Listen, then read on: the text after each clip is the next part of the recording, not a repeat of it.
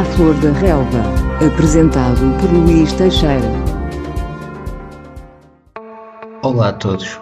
Neste episódio iremos falar sobre Erling Haaland, ponta de lança norueguês de apenas 19 anos, a sua carreira, as suas conquistas e referências, o que Haaland traz ao Borussia Dortmund, a excelente integração na equipa e ao nível que poderá chegar no futuro. Ficará pela Bundesliga? É jogador para outros campeonatos e equipas? Vamos responder a tudo isso neste episódio. Iremos falar também sobre o fantástico trabalho de Ruben Amorim no Sporting Clube de Braga, o que mudou, métodos utilizados e filosofias de jogo. Tudo isto e muito mais, sempre à flor da relva. À Flor da Relva, apresentado por Luís Teixeira. Comecemos pelo fim. Falemos sobre Ruben Amorim. É por estes dias um dos nomes mais badalados do futebol português. Ruben Amorim ganhou respeito de adeptos locais e rivais e os seus novos métodos táticos e técnicos entusiasmam. Tem 35 anos, como jogador sempre foi regular e polivalente, quando assim a necessidade obrigava. Sempre registrou uma leitura de jogo acima da média, maturidade e sacrifício em prol da equipa. Subiu o pulso por onde passou e talvez seja a sua persistência em ganhar a sua melhor característica. Mas falemos do que Amorim trouxe a este Braga o sistema tático.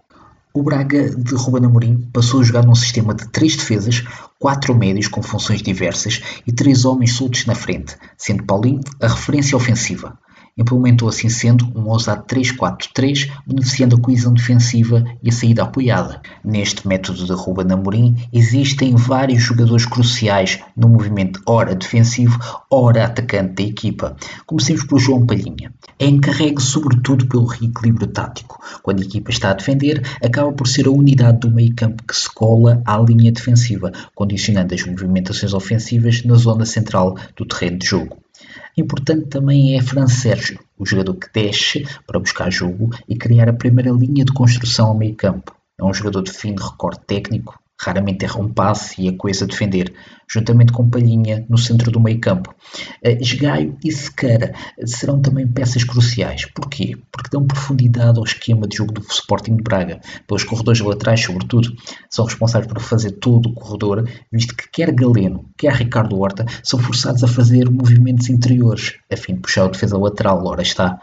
E Paulinho, um ponta de lança, quem Amorim pede muito mais do que o golo, e isto é crucial é responsável por efetuar a primeira linha de pressão, também desce para combinar ora com Horta, ora com Galeno, a fim de criar as triangulações necessárias no movimento atacante.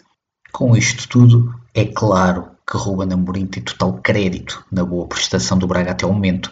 O trabalho que tem vindo a desenvolver é completamente fantástico. Em pouco mais de um mês ganhou a Benfica, Sporting e Porto, tendo esta última vitória resultado na conquista da Taça da Liga. Sendo o primeiro troféu, claro, da sua carreira. Está na luta pelo terceiro lugar do campeonato e o futuro é extremamente risonho para ele. Poderá catapultar o Braga a ser um candidato ao título para a próxima época. À Flor da Relva, apresentado por Luís Teixeira. Para concluir este podcast, falta falar sobre Haaland. Haaland, que é uma das sensações do futebol europeu neste momento. Haaland consegue aliar força, técnica, velocidade e imaginem, falamos de um jogador de 1,94m é qualquer coisa de impressionante. Mas falemos das suas referências. Além do seu pai, antigo futebolista, defesa central e trinco, Haaland inspirou-se de jogadores como Zlatan e Lukaku na sua forma de jogar, e as aparências são por demais evidentes em certos aspectos do seu jogo. Ganhou fama ainda no molde, as suas exibições catapultaram o interesse de algumas equipas de segundo e terceiro plano da Europa e acabou por assinar pelo Salzburgo, com o intuito de continuar a evoluir.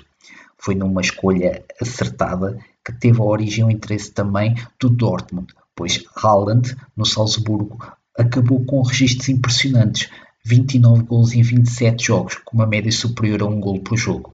O Dortmund não perdeu tempo e acabou por ganhar a concorrência no mercado perante Haaland, a truque de 45 milhões de euros. Valor esse que já se questiona por ter sido uma autêntica pechincha.